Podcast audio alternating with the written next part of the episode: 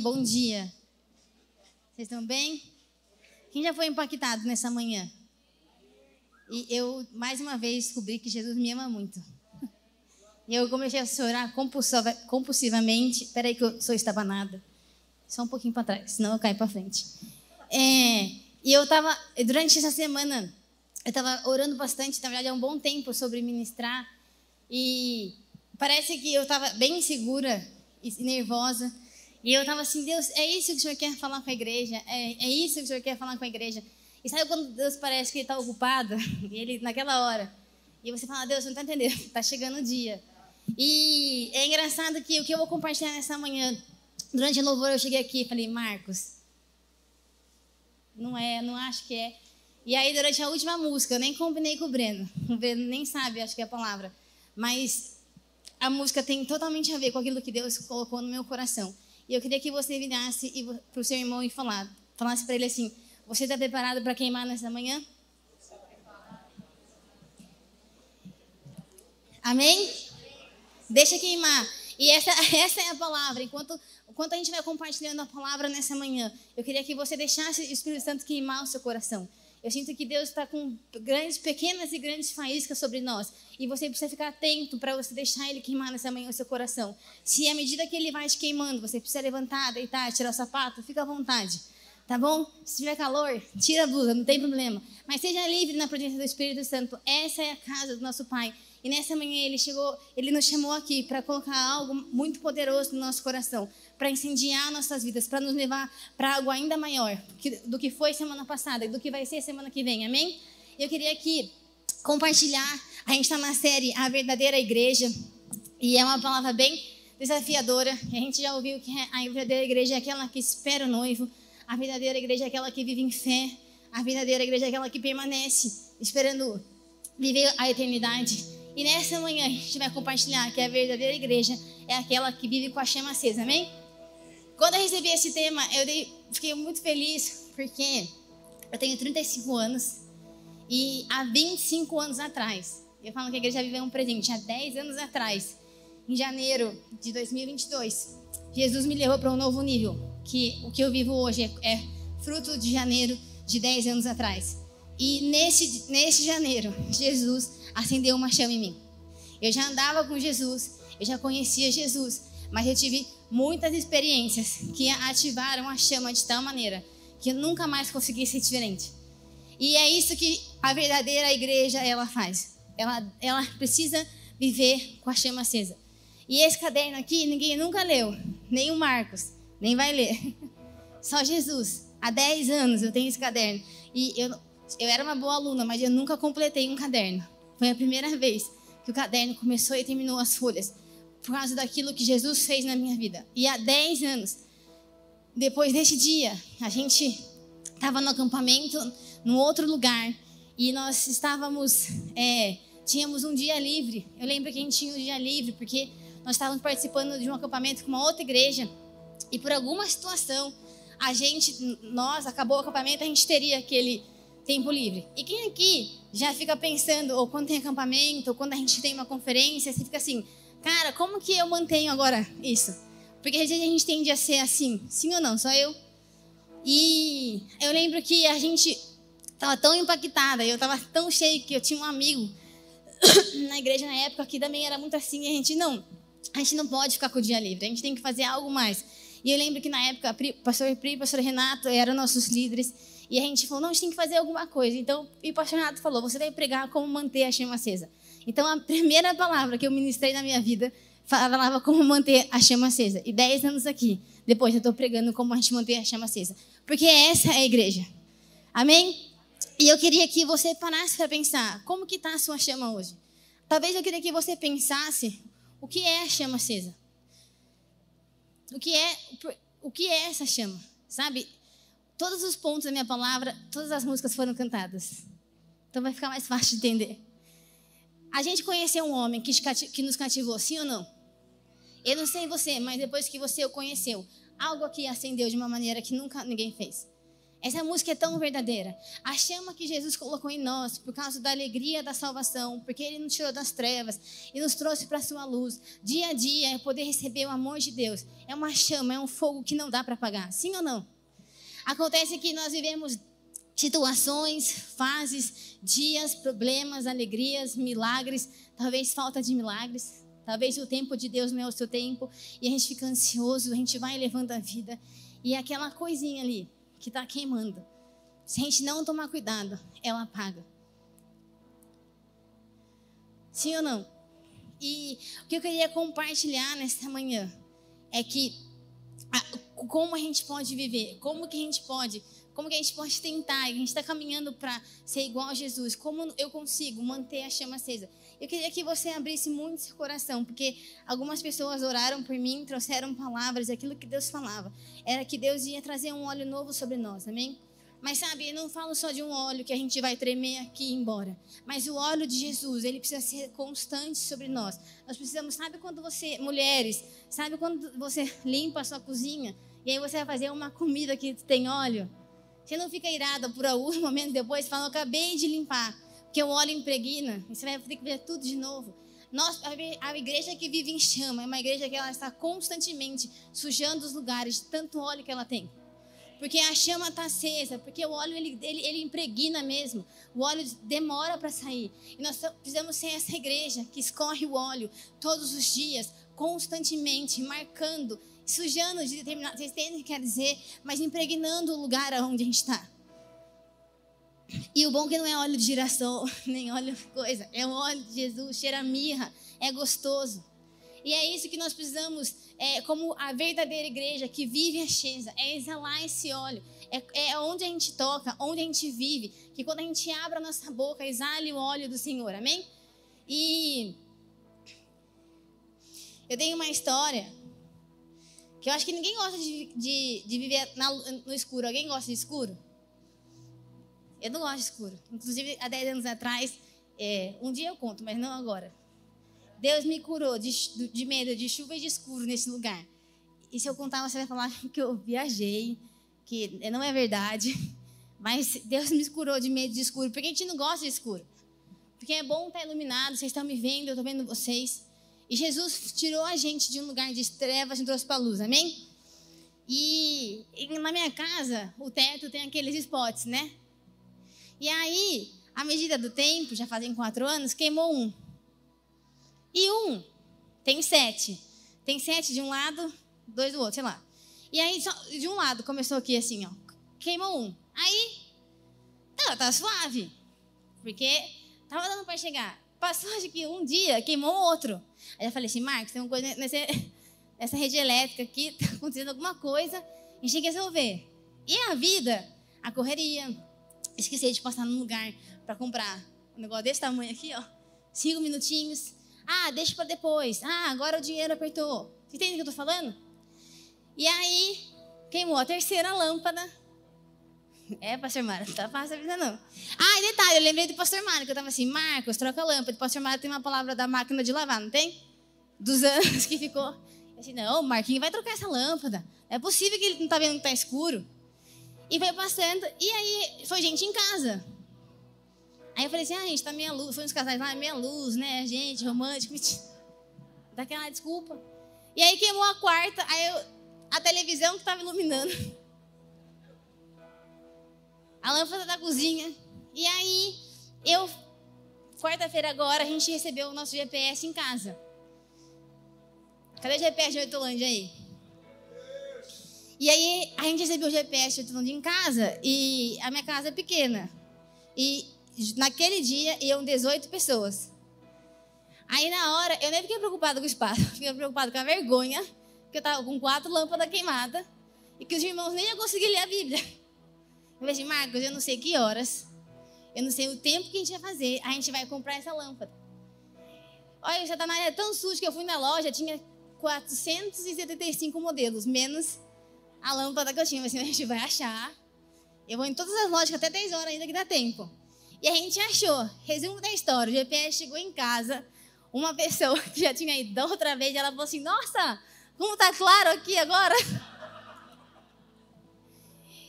E é uma uma, uma, uma história muito boba, mas eu quero que começar essa palavra falando que vocês entendem o poder da luz sobre nós? Vocês entendem o poder da nossa chama? O poder da presença do Espírito Santo em nós que as pessoas elas percebem? E vocês entendem que a ausência disso, a diminuição, a, quando a gente está esmorecendo, como também é, as pessoas percebem e como isso vai criando situações nas nossas vidas? Eu queria compartilhar um texto com vocês que está em Levítico 6,13. Fala assim, ó. Mantenha o fogo continuamente aceso no altar. Não deve ser apagado. Grava esse versículo, no final a gente fecha com ele. Como a gente pode manter a chama acesa? Eu queria que você abrisse em Mateus 25, nós vamos ler de 1 a 12.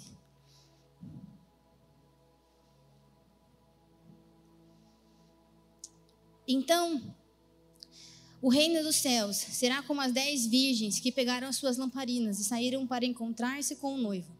Cinco delas eram insensatas e cinco prudentes. As cinco insensatas não levaram óleo suficiente para as lamparinas, mas as outras cinco tiveram o bom senso de levar óleo reserva. Como o noivo demorou a chegar, todas ficaram sonolentas e adormeceram. À meia-noite foram acordadas pelo grito: Vejam, o noivo está chegando, saiam para recebê-lo. Todas as virgens se levantaram e prepararam as suas lamparinas. Então, as cinco insensatas pediram às outras: Por favor, deem-nos um pouco de óleo, pois as nossas lamparinas estão se apagando. As outras, porém, responderam: Não temos o suficiente para todas. Vão e comprem óleo para vocês. Quando estavam fora, comprando óleo, o noivo chegou. Então, as cinco que estavam preparadas entraram com ele no banquete de casamento e a porta foi trancada. Mais tarde, quando as outras cinco voltaram, ficaram de lado de fora, chamando: Senhor, Senhor, abra-nos a porta. Mas ele respondeu: A verdade é que não as conheço. Talvez a gente ouve muito esse texto para falar sobre a volta de Jesus, sobre, sobre aqueles que vão, aqueles que ficam, mas eu queria que a gente enxergasse essa palavra de uma outra maneira e eu vou compartilhar um pouquinho que Deus foi me falando nesse tempo tem alguns pontos importantes que a gente consegue perceber aqui nessa história. Primeiro é que a fala que as dez todas pegaram lamparinas.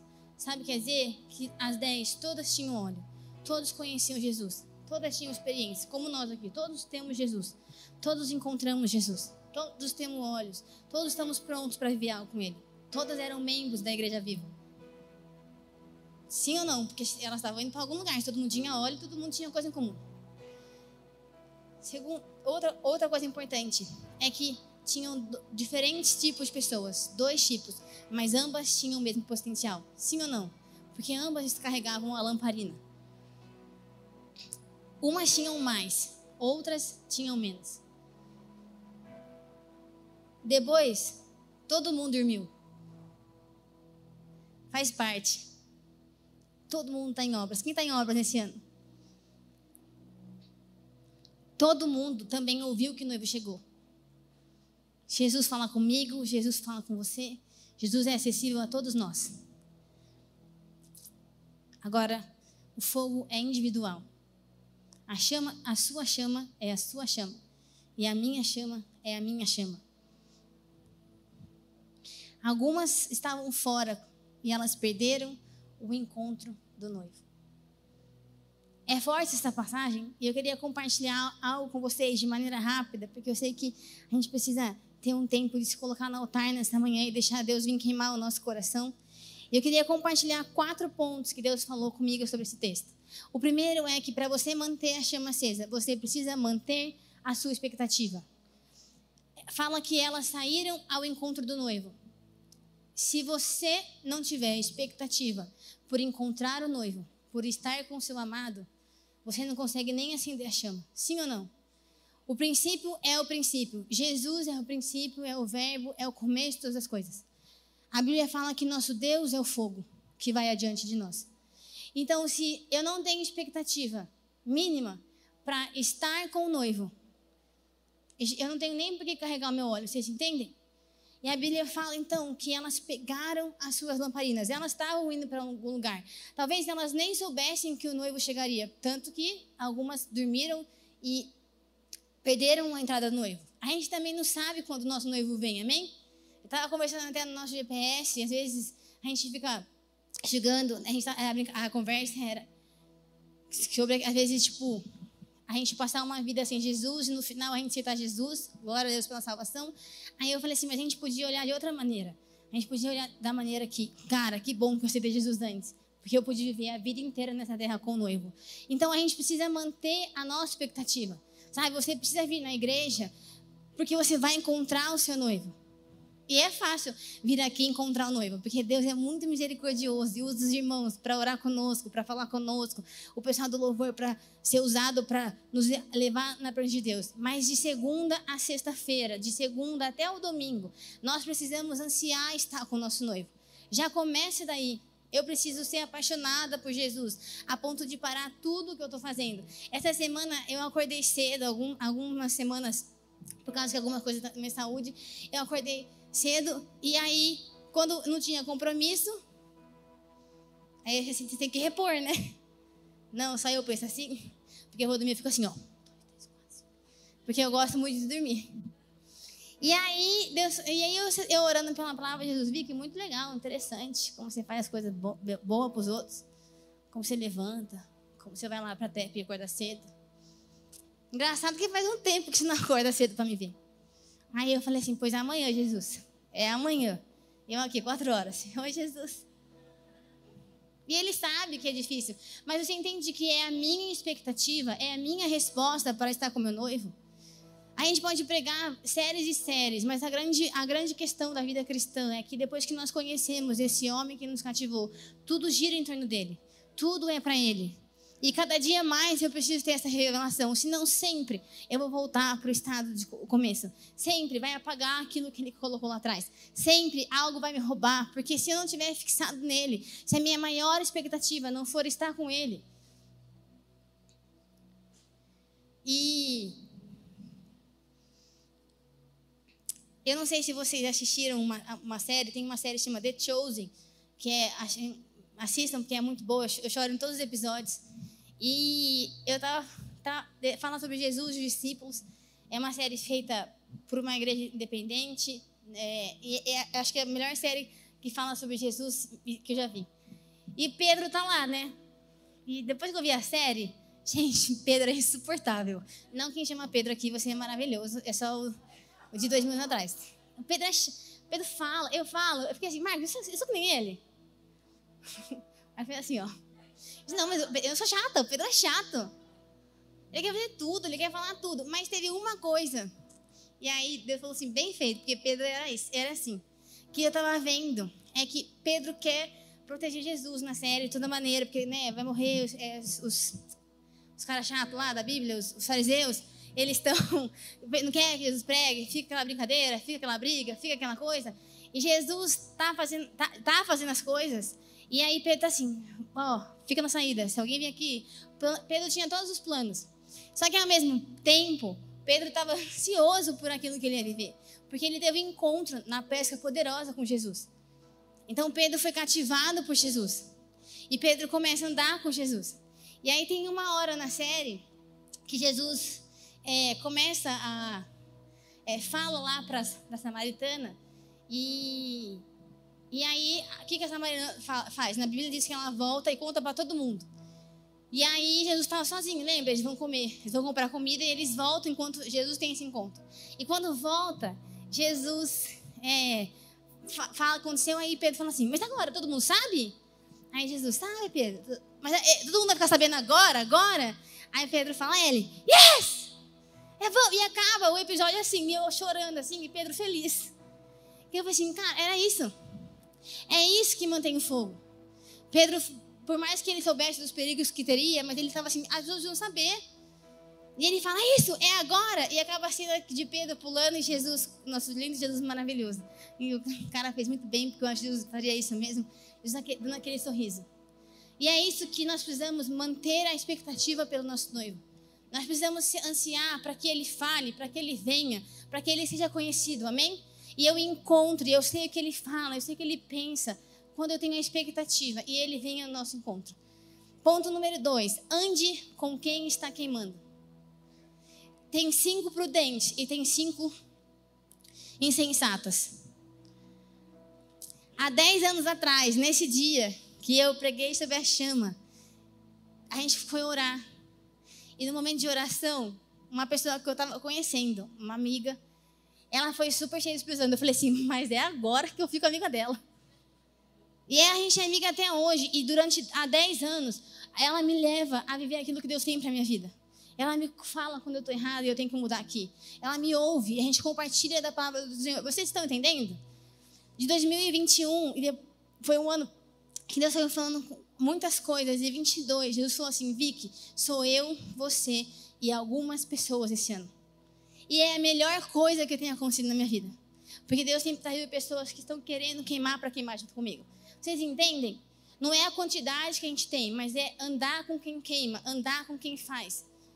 Talvez é porque eu estou ficando velha, talvez a gente vai ficando mais cri-cri, mas às vezes a gente está com algumas pessoas que eu falo assim: para que, que eu estou perdendo meu tempo com isso daqui? Para que, que eu. Sabe? Porque, gente, deixa eu falar uma coisa: ao mesmo tempo que tem gente que te queima, tem gente que te puxa para fora. E a gente não pode ser é, muito bonzinho, não, eu vou trazer. Tem coisa que Jesus fala assim: é, você não é eu, sou eu. Se você é eu. Você é Salvador agora?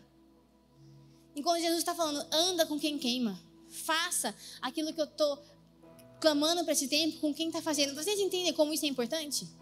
Porque sabe o que acontece? A chama vai apagando. Quem não está queimando, reclama das coisas. E o que, que você vai fazer? Você começa a reclamar também. Quem não queima, não vem servir. E o que, você acha? Que servir é chato e você não serve também. Quem não queima, fala, ah, tudo bem. A Bíblia está aqui, mas sabe, Jesus sabe que eu não consegui hoje. E aí você fala assim, ah, então tá bom não ler também. Posso falar uma verdade para você? Você não vai para o inferno porque você não lê a Bíblia. Você perde porque você não lê a Bíblia. E você para de queimar. E a sua chama diminui. E não é a culpa do irmão, mas é a sua culpa, porque você deixa apagar. Vocês entendem? Então a gente precisa andar com quem eu ando. Sabe, tem coisas, sabe o ouro, sabe o ouro que Jesus te dá? É para aqueles que queimam, que eles também sabem. E Deus vai multiplicando, Deus vai multiplicando, Deus vai fazendo crescer, Deus vai fazendo queimar ainda mais. Tem nada melhor do que você andar com pessoas que te impulsionam para aquilo que Deus tem. Porque a pessoa que não está queimando fala para você: Você? Você deu GPS? Você? Ser voluntário? Você fazer ação social? Só eu que ouço isso. Só eu que tenho pessoas que falam: Você é maluca. E eu tenho vontade de parar várias vezes como vocês. Acontece que tem um fogo queimando que não me dá descanso. Esse tempo atrás eu estava conversando com a pastora e assim: se eu pudesse escolher, eu pararia.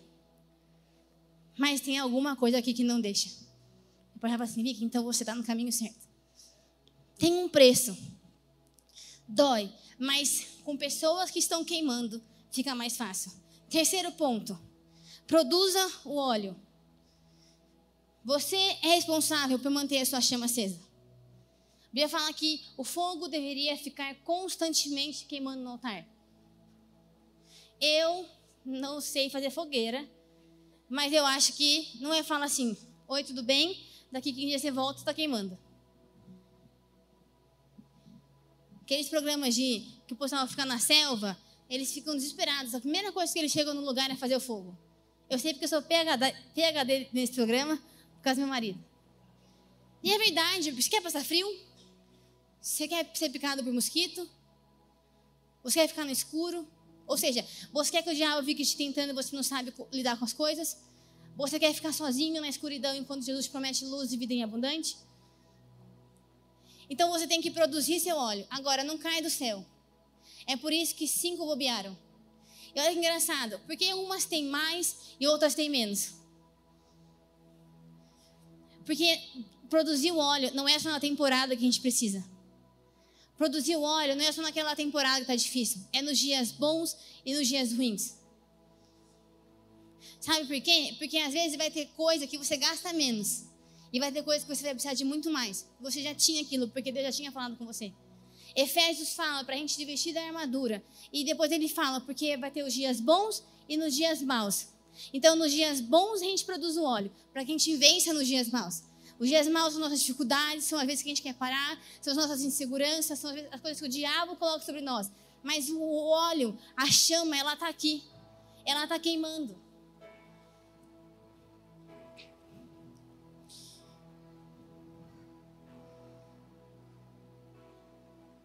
Ponto 4. Eu não tinha uma definição para esse ponto. Então, se ficar ruim, eu arrumo na segunda palavra. Mas talvez um ponto seria: fique dentro, permaneça dentro. Quando o noivo chegou, gente, presta atenção, a minha expectativa é estar com o noivo. Eu estou andando com quem queima. Eu estou produzindo meu óleo. Quando o noivo chegou, por que, que as cinco foram embora?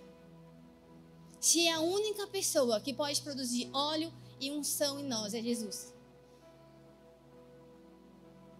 A gente foge quando o noivo chega, sendo que mesmo que a gente não tenha óleo, o nosso Deus é tão misericordioso, o nosso Jesus é tão amoroso, que ele, eu tenho certeza que ele daria o óleo ali. A gente foge. Então não saia para fora. Não é fora da presença do Senhor. Não é pegando palpite das outras pessoas. Você precisa estar dentro da presença do Senhor. Você precisa estar com Jesus. Ele é o fogo, é Ele que queima. Você não, não, não procure fora. A gente precisa procurar dentro da palavra, dentro da presença. Amém? Eu quero encerrar para nós orarmos. É que a Bíblia fala, comecei falando em Levítico, que o fogo nunca deveria ser apagado. E naquela época era o, o, o como mesmo? O sacerdote ficava queimando lá no templo, na casa que tinha construído. E ele ficava olhando. Igreja, quem é o nosso sumo sacerdote? Sabe quem mantém o fogo aceso? Sabe quem está lá queimando? Sabe quem queimou por mim e por você? Você vai produzir óleo, igreja? Você vai fazer tudo o que ele te pedir, igreja? Porque ele está queimando. Porque ele pegou as trevas e transformou ela em luz. Mas para que isso acontecesse, ele, ele foi para aquele lugar. Não é mais nem o meu pecado que está lá, é ele que está lá. Ele se queimou. Ele pegou as nossas escuridões, ele pegou a, a minha chama apagada e está queimando constantemente até que ele volte. Até que ele volte, nós precisamos queimar, porque a gente vai recompensar. E nem, nem tem, mas eu quero dizer é que a gente vai poder honrar o sangue do cordeiro, o sacrifício do cordeiro sobre nós. E pegar fogo é mais do que você achar o espiritual. Pegar fogo é mais do que falar, hum, aquele limão é bom, hein? A gente pode ser bom, a gente pode ser espiritual, a gente tem que ser bom, a gente tem que se mover nos dons. Mas a chama, o sentido de todas as coisas, é uma vida que entende que o cordeiro está queimando e que ele precisa receber a minha e a sua honra do sacrifício que ele fez. E a nossa chama, ela tem que ser motivada a ficar acesa por causa do grande poder e amor de Jesus sobre nós. Mesmo que eu queira parar, você acorda e você fala, eu não sei, mas toda vez que eu falo, Deus, chega, né? Aí Deus, tá bom. Aí não, não, não dá, não tem condição. Como que eu falo não, igreja?